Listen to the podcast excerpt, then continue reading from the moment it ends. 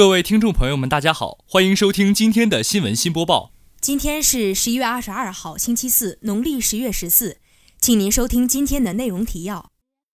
习近平同文莱苏丹哈桑纳尔举行会谈；我国成功发射第四十二、四十三颗北斗导航卫星；生死对决，武警某部狙击集训落下战幕；辽宁大学中国金融研究院召开第一届理事会第一次会议；西亚非洲编辑部主任安春英一行到辽大历史学院调研。请您收听本期节目的详细内容。环球网消息。国家主席习近平十九号在斯里巴加湾同文莱苏丹哈桑纳尔举行会谈，两国元首高度评价中文关系积极发展势头，一致决定建立中文战略合作伙伴关系，做政治互信、经济互利、人文互通、多边互助的好伙伴。习近平高度赞赏哈桑纳尔长期关心和重视中文关系，中国和文莱历史文化联系悠久深厚，两国是临海相望的近邻，也是相互依赖的朋友和伙伴。双方决定建立战略合作伙伴关系，就是要做政治互信、经济互利、人文互通、多边互助的好伙伴，让合作成果更好惠及两国人民。哈桑纳尔表示，热烈欢迎习近平主席首次访问文莱，此访必将深化两国传统友好关系，加强两国各领域互利合作。文中友谊历史悠久，两国关系在相互尊重、互利共赢的基础上不断加强。很高兴习主席此访期间，两国关系提升到战略合作伙伴关系。文方坚定奉行一个中国政策，愿以习主席此访为契机，加强双方在贸易、投资、农业、旅游、教育、人文、司法协助等领域交流合作，促进两国人民福祉。文方钦佩中国在减贫、可持续发展等领域取得的巨大成就，愿加强二零三五宏愿的战略同“一带一路”倡议对接合作。会谈后。两国元首见证了共建“一带一路”合作规划等双边合作文件的签署，双方发表了《中华人民共和国和文莱达鲁萨兰国联合声明》。本台记者徐浩瑞报道。环球网消息：二零一八年十一月十九号二十七分，我国在西昌卫星发射中心用长征三号乙运载火箭，以一箭双星方式成功发射第四十二、四十三颗北斗导航卫星。这两颗卫星属于中原地球轨道卫星，是我国北斗三号系统第十八、十九颗组网卫星。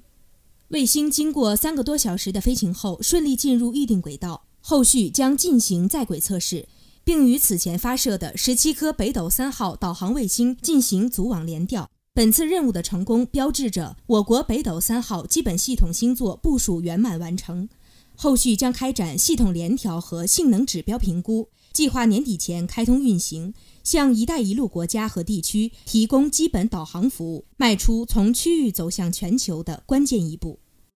据中国卫星导航系统管理办公室介绍，二零零九年经国家批准，北斗三号工程正式启动实施。工程于二零一六年完成试验系统建设，充分验证新一代导航信息体制后，按照最简系统、基本系统、全球系统三步实施组网。二零一七年十一月五号，在西昌卫星发射中心执行了首次组网卫星发射任务。二零一八年三月底，建成了由八颗北斗导航卫星组成的最简系统。目前，工程建设进展顺利，由十九颗北斗导航卫星组成的基本系统即将开通运行，后续将于二零二零年底前建成北斗导航卫星全球系统，具备服务全球能力。本台记者徐浩瑞报道。央广网消息：十一月十九号，寒风中的嵩山显得格外萧条，可武警某部的训练基地却令人热血沸腾。近日，武警某部狙击手集训总结表彰大会在某训练基地召开，大会表彰了三个优胜小组以及十八名优秀学员，为集训工作画上了圆满句号。本次集训自开训之初便严格按照上级指示要求，严格师训，科学组训。把伪装狙击、对水平漂浮目标狙击、乘车狙击等七大类三十六个科目读懂吃透，并结合嵩山地形开展了一系列实战化科目，让每名学员不断冲击自己的身心极限，在练技能、强体能、磨毅力的过程中，进一步锤炼准狙击手们在实战背景条件下的战斗技能和恶劣环境下遂行作战任务能力。只有在最真实的战场环境。才能磨砺出狙击手一击必杀的特殊技能。在伪装狙击这一科目中，狙击手们被分为两人或四人一组，深入密林深处，随身携带的只有单兵干粮及一张破损地图，且要求在二十四小时之内完成三处未知地域的目标狙杀。这样的考核条件近乎苛刻。可作为一名刀尖上的武者，就必须要求掌握格斗技术、多种武器、射击、伪装、野战生存等多项技能。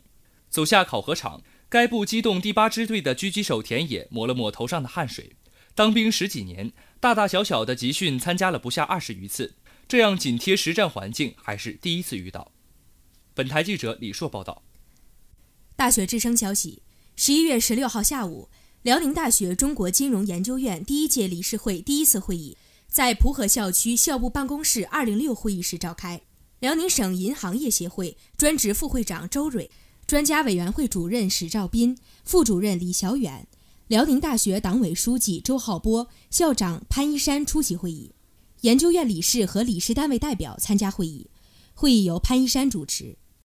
周浩波简要地回顾了辽宁大学中国金融研究院自筹建以来开展的各项工作，并表示，辽宁大学将与辽宁省银行业协会各理事单位共同把中国金融研究院建设成为政府决策的智囊、企业发展的顾问，为加速推进辽宁省经济建设和社会经济发展，实现东北老工业基地全面振兴作出应有贡献。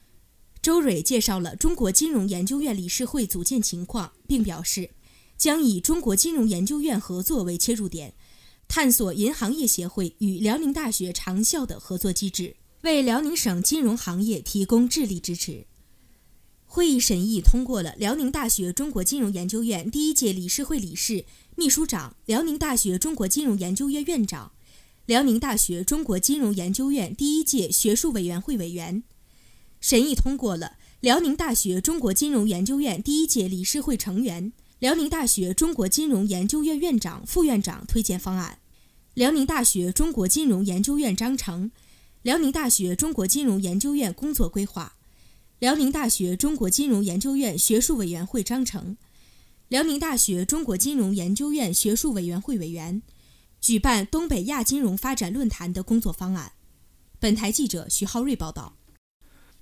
大学之声消息，应辽宁大学历史学院邀请，二零一八年十一月十二号下午，西亚非洲编辑部主任安春英研究员、冯基华副研究员、樊小红助理研究员，西亚非洲研究所信息研究室赵平助理研究员一行四人到辽宁大学历史学院调研，并与世界史专业师生围绕世界史研究动态与期刊选题进行专题交流。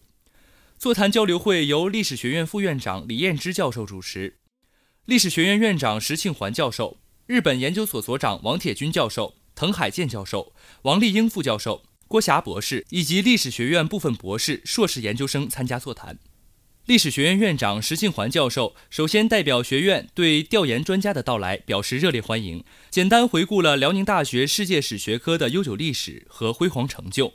详细介绍了世界史学科建设发展现状、学科专业方向和学生培养情况，并谈及世界史学科教师的研究方向与西亚非洲期刊选题的契合度等相关问题。安春英研究员代表西亚非洲编辑部，详细介绍了中国社会科学院西亚非洲研究所的研究概况及办刊历史，并对期刊选题原则与择稿取向进行详细解读。强调期刊选题侧重影响地区的可持续性发展问题、热点问题、社会问题等方面，在文章写作上给出了应注意用历史的角度来审视现实、注重文章历史的厚重感等建议。本次座谈会氛围热烈，学术色彩浓厚，不仅增进了辽宁大学历史学院与西亚非洲编辑部之间的学术交流，而且将为世界史学科建设与发展提供重要助推力。本台记者徐浩瑞报道。今天的节目就为您播报到这里，感谢实习导播高杰涵、胡涵慧，编辑徐浩瑞、李硕，主播丛仁龙、李宇宁。接下来，请您收听本台的其他节目。